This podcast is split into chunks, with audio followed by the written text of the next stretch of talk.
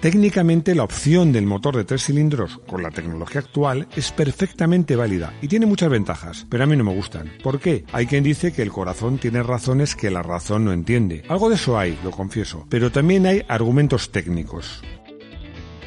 Desde Villa María, Córdoba, Argentina, bienvenidos a Garage Hermético.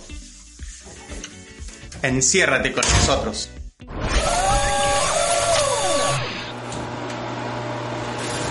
Empezamos mal, empezamos mal y tan mal que, esta, esta locución la tengo que repetir varias veces. Empezamos hablando del downsizing. ¿El downsizing qué es? Bueno, se puede decir que no es una tecnología, es una filosofía. Esa que te dice que menos es más. Bueno, pues es algo que utilizan las marcas para coger motores de seis cilindros y sustituirlo por motores de cuatro, con lo bien que suenan y lo bien que van los motores de seis cilindros, o quitarle a un cilindro un cilindro a los motores de cuatro, para buscar motores más eficientes. Bueno, probablemente más eficientes, pero seguramente no más emocionantes. Pero antes de seguir, os voy a hablar de tú a tú, de aficionado a aficionado, porque no todos son cifras. A lo que nos gustan los coches siempre decimos, a ver, los coches no son lavadoras o electrodomésticos, tienen sensaciones que no siempre se pueden medir. Tú puedes medir la eficiencia del motor, el consumo, la potencia, las emisiones, pero el tacto del gas, el sonido, la vibración, aparte de, las cifras y de la eficiencia, es muy importante lo que te hace sentir un motor, ¿no? Y de eso el downsizing no entiende nada. Cuatro cilindros, configuración ideal. No hay que ser muy listo.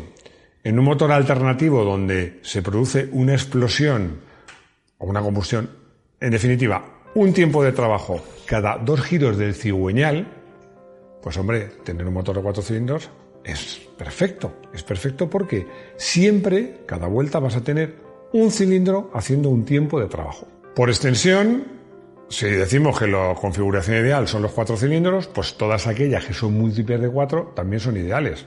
Obviamente, los de 8, los de 12, los de 16, que son los más usados. Y lo serían muchísimo más si resulta que los de 6 no fueran tan bien, sonasen también y sobre todo fueran tan compactos.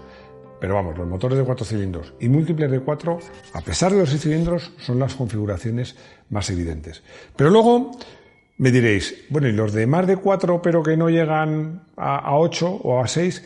Bueno, es que en general en un ciclo, en un motor de cuatro tiempos, si tienes cuatro cilindros o más, siempre tendrás al menos un cilindro en un tiempo de trabajo. Da igual que sean motores de 4, de 5, de 6, de 8, de 12 o de 16. Ventajas de los motores de tres cilindros. Pero quitar un cilindro a un motor de cuatro cilindros tiene sus ventajas. Por ejemplo, ¿Son más baratos de fabricar? Bueno, esto parece bastante evidente, ¿no? Porque tienen menos piezas. Pues menos piezas, más barato de fabricar. Pero ojo, porque cuando pones árboles de equilibrado, pues resulta que ya no tiene menos piezas. Entonces, en principio esto es una ventaja, pero no siempre. ¿Es más pequeño? Bueno, esto es evidente. Le quitas un trozo al motor. Pero esto que en motos es una ventaja, en coches no es una gran ventaja. ¿Por qué? Porque es que no hay coches diseñados o por lo menos yo no lo recuerdo, para un motor de tres cilindros que no compra uno de cuatro. Está diseñado para motor de cuatro cilindros y bueno, pues el de tres va más holgado. No es una ventaja importante, salvo, salvo cuando quieres hacer un híbrido. Y entonces ya sí te hace falta espacio para poner las baterías o sistema eléctrico. Ahí sí que este tamaño más reducido puede ser una ventaja. Pesa menos, pesa menos, pero no te hagas la idea que pesa un 25% menos. Si tengo cuatro cilindros, le quito uno, un 25% menos. No, porque los cigüeñales de los motores de cuatro cilindros tienen cinco apoyos, pero los de tres cilindros tienen cuatro apoyos. O sea que en realidad le estás quitando entre un 15 y un 20% de su peso. Pasa lo mismo que con el tamaño. Una ventaja que en motos puede ser importante, pero que en coches no es tan importante tiene menos fricciones. Y en este caso sí que podemos hablar de un 25% menos, porque en un motor eh, la fricción en el cigüeñal, la fricción de las cosas que giran es mucho más baja que la fricción de las cosas que rozan, como son los pistones. Así que podemos hablar de un 25%. Lo que pasa es que hoy día, con la calidad de los materiales que, es, que hay, los ajustes tan precisos y los lubricantes, las fricciones internas del motor son muy bajas entonces creo que no es una ventaja tampoco decisiva. Contaminan y consumen menos. Bueno, se supone que fruto de todo lo anterior, pero en esto yo me quiero detener y analizarlo un poco, porque ya sabéis que yo creo que estas cosas hay que analizarlas. ¿Por qué? Porque vamos a ver, el tamaño no influye en los consumos ni en las emisiones. El peso sí. Vale. Bueno, pero es que un motor de cuatro cilindros de tamaño medio puede pesar en el entorno de 120 kilos. Y, un coche medio, 1500 kilos. Bueno, pues es que si reducimos el peso del motor un 24%, quiere decir que estamos reduciendo el peso total del coche un 1,5%. Es decir, que la reducción de peso por usar un motor de tres cilindros, uno de cuatro, la diferencia es muy escasa. Pero luego hablemos de fricción. Vamos a ver. Yo os he dicho que la fricción interna del motor en los tiempos que corren es muy baja por la calidad de materiales, la lubricación, los ajustes, etcétera, etcétera. Pero es que la potencia de un motor se va al 80% en vencer la fuerza aerodinámica. Luego tiene que arrastrar el coche. El rozamiento, o sea, la resistencia a la rodadura, los rozamientos de la transmisión. Bueno, es que porcentualmente esa disminución de fricción es casi despreciable. O sea que yo personalmente creo que no, que no se pueden obtener beneficios realmente decisivos simplemente quitando un cilindro. Desventajas de los tres cilindros. No voy a hablar de aspectos subjetivos, porque eso lo voy a dejar para el final, voy a hablar de, de aspectos exclusivamente técnicos. ¿Vibran más? Bueno, esto es evidente, que vibran más es evidente. ¿Por qué? Pues ya lo he dicho, porque el equilibrado de un motor de cuatro cilindros o múltiple de cuatro es perfecto y aquí hay, hay, un momento en que no hay una explosión y eso provoca que tenga una vibración pues eh, más, eh, más notoria, salvo que tengan árboles de equilibrado. Pero entonces tienen más piezas y más rozamientos. ¿Por qué? Porque ya sabéis que los árboles de equilibrado son unos árboles que hay que mover con una cadena, una, una polea, una correa y que se mueven con una masa que compensan la inercia de los cilindros. Con lo cual, al final, pues hay que añadir más elementos que lo complican.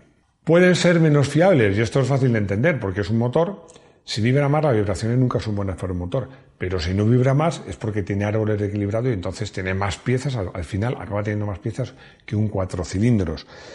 Bueno, requieren sobrealimentación o una sobrealimentación mayor si ya estaba sobrealimentado. Esto es fácil de entender. Si tú tienes un motor de 2 litros y le quitas un cilindro, pasas a tener un motor de 1500. Si quieres mantener la misma potencia, pues le pones un turbo si no tenía o aprietas más al turbo que ya tenía. Al final un motor más apretado, pues eso nunca es bueno, ni para la fiabilidad ni para las emisiones, por supuesto ni para el consumo. ¿Y pueden ser más frágiles y contaminar más? Bueno, pues ¿por qué? Pues ya lo hemos dicho, porque al final vibran más, tienen un motor, es un motor más apretado, que tiene una, una relación de compresión más alta, una presión de sobrealimentación más alta. Es que claro, eh, hay motores de tres cilindros que con apenas un litro de cilindrada dan 120 caballos, que es lo mismo que un motor de cuatro cilindros de 1.6 u 1.8, es decir, están mucho más apretados. Otro ejemplo que os quería poner es el del BMW 316 diésel, que ahora es tres cilindros eh, y 1,5 litros, pero ni consume menos ni tiene eh, unas emisiones realmente mucho más bajas que los anteriores cuatro cilindros que tenían dos litros y ambos tienen la misma potencia, que es 116 caballos. Las desventajas subjetivas. Siempre insisto en que los coches y las motos no son electrodomésticos y que despiertan pasiones. Y despiertan pasiones de tal manera que hay veces incluso defectos, lo que podría ser considerados como defectos, se convierten en virtudes. Os voy a poner dos ejemplos, pero podría poner mucho más. Por ejemplo, las Harley y los Porsche 911 refrigerados por aire. Las Harley vibran. Tiene una vibración muy particular. Bueno, es que a los dueños de la Harley le gusta que vibren.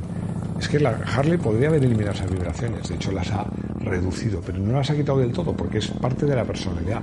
Pasa lo mismo que a los Porsche 911. Hay mucha gente que todavía ahora se cotizan y a veces se hacen restomod y reediciones sobre el motor refrigerado por aire. ¿Por qué? Suena más, suena mejor. Tiene ventajas, que el motor refrigerado por el líquido es más estable térmicamente, lo que queráis. Pero al final, como os digo, como importan las sensaciones, hay cosas que no solo son cifras. El sonido y la vibración de un tres cilindros a mí confieso que no me gustan. Y ojo, que reconozco que hay motores de tres cilindros magníficos. Por ejemplo, el motor Ford EcoBoost de tres cilindros ha ganado un montón de premios. Y realmente, cuando es un motor de tres cilindros muy bueno, te acabas olvidando que son tres cilindros, pero claro, al final es como los árbitros que son buenos. Cuando son buenos es que pasan desapercibidos. ¿Por qué se usan? Aquí vea mi opinión. Insisto que es mi opinión. ¿Por qué se usan estos motores? Bueno, en coches urbanos que son de tamaño y peso reducido, ahí sí es justo reconocer que un motor de tres cilindros, con las ventajas que os hemos dicho, se le puede sacar un cierto partido. La segunda opción, en coches híbridos. En coches híbridos, por dos motivos. Porque te hace falta menos potencia del motor térmico y, en cambio, necesitas espacio para meter pues, las baterías, el motor eléctrico, todas esas cosas. Y tercero, hombre, porque dan una oportunidad a la marca de hacer marketing, de decir que te ofrecen algo distinto a los demás, de decir, no, es que este motor de 300 es mejor que el de la competencia, aunque no lo sea. Mi conclusión es que, pues, que analices coche a coche, porque, vamos a ver, generalizar siempre es complicado, siempre. Y bueno, hay coches con motores de tres cilindros que van francamente bien. Hay otros que a lo mejor los pruebas no te gustan. Entonces, mi opinión es que, lo primero, que te informes bien, que pruebes los coches. Y si tienes dudas, consultes a alguien que sepa. Por ejemplo, ya sabéis que tenemos nosotros una sección de consultorio. Y entonces ya cuando estés informado, hayas pedido opinión a gente que sepa, y si es posible los hayas probado, entonces luego decide. Y por cierto, y me cuentas si te gustan los tres cilindros. Llegamos al coche del día y os he traído un coche eh, que para mí es un ejemplo de lo que se puede llegar a hacer con un buen motor de tres cilindros. Estoy hablando del Ford Fiesta ST, además el de ahora, ¿no? Que este es un motor de solo tres cilindros y 1,5 litros que da nada menos que 200 caballos, además un régimen relativamente bajo de 6.000 revoluciones. Eso sí, para llegar a este resultado tiene de todo, tiene turbo, intercooler, inyección directa, doble arboledas en cabeza, válvulas por cilindro. A ver, eh, no es el motor de mis sueños, pero justo es reconocer que para un coche como el Fiesta, que es pequeño, que pesa 1,2 toneladas, este motor realmente encaja muy bien y que el coche va de fábula. Llegamos a nuestro consultorio, locutorio y no sé cuántas cosas más. Y nos pregunta Urbano que, casi ya no hay coches de todoterreno, que por qué. Bueno, es que en Europa el todoterreno prácticamente te diría que es ilegal. Es ilegal circular con vehículos de motor por, caminos fuera del asfalto, ¿no? Y bueno, eso ha hecho mucho daño a la afición al todoterreno. Además, para mí es una limitación completamente injusta, que no está muy, muy refinada, es muy genérica, pero el hecho cierto es que ha sido un sector que, que, en su momento tuvo mucho auge y que hoy en día está de capa caída. Insisto, esto es sobre todo en Europa y en concreto yo conozco el caso español. En otros sitios no lo sé. Yuja, que firma Yuja KKN, imagino que en honor a Yuja Cancún, ¿no? Me lo ha dicho Rodrigo, como si yo no lo supiera, eh, me dice que si el Seat León MK1 de la Copa era tracción total, porque le han dicho que lleva el mismo eje trasero que el Seat León Cupra, el V6 de tracción total. Pues te han dicho bien a medias. Lleva el mismo eje trasero porque lleva la misma suspensión. Además es un coche que conozco muy bien porque corrí con uno. Y, siempre digo una cosa, los, SEAT de, de la Copa o los SEAT de competición fabricados por Seat Sport son coches muy recomendables porque no son coches construidos como coches de calle y luego preparados. No, no. Se hacen en las cadenas ya como coches de competición. Entonces, esos coches eran solo de tracción delantera, pero llevaban el eje trasero mucho mejor y más sofisticado de trapecios superpuestos que llevaba la versión 4x4. Pero, insisto, eran solo de tracción delantera. Os quiero recordar que hemos abierto un área premium de pago al precio más reducido que nos permite YouTube, 0,99 euros al mes. Nos gustaría que nos apoyaseis para seguir produciendo vídeos con más calidad y a cambio os ofrecemos algunos vídeos extras, un poquito más íntimos y personales. Os van a encantar. Por supuesto no es obligatorio suscribiros. Seguiremos con nuestros tres vídeos semanales, pero vuestras aportaciones son muy valiosas para el equipo de Garaje Hermético. Bueno, llegamos al final de este vídeo, que después de hacer eh, los motores de 5 cilindros, porque iban tan bien, hemos hecho este de motores de 3 cilindros, ¿por qué quitar uno? Bueno, espero, no sé, no sé si os ha gustado o no, y no sé qué opinión tenéis de motores de 3 cilindros, pero como hay una caja de comentarios, nos lo contáis, si os ha gustado no dais un like, suscribíos, suscribíos que estamos rumbo al medio millón y seguimos con esa, esa propuesta en pie, yo ya estoy negociando con el Jarama y creo que en breve os podré dar algún dato más y desde luego antes de que acabe el año espero poder daros el dato, que es la fecha. Y bueno, nada más, que tenemos vídeos de motos en Moto 1 Pro, que tenemos unos podcasts estupendos específicos los lunes, que estamos en todas las redes sociales y que os esperamos de nuevo en nuestro garaje hermético. Hasta pronto.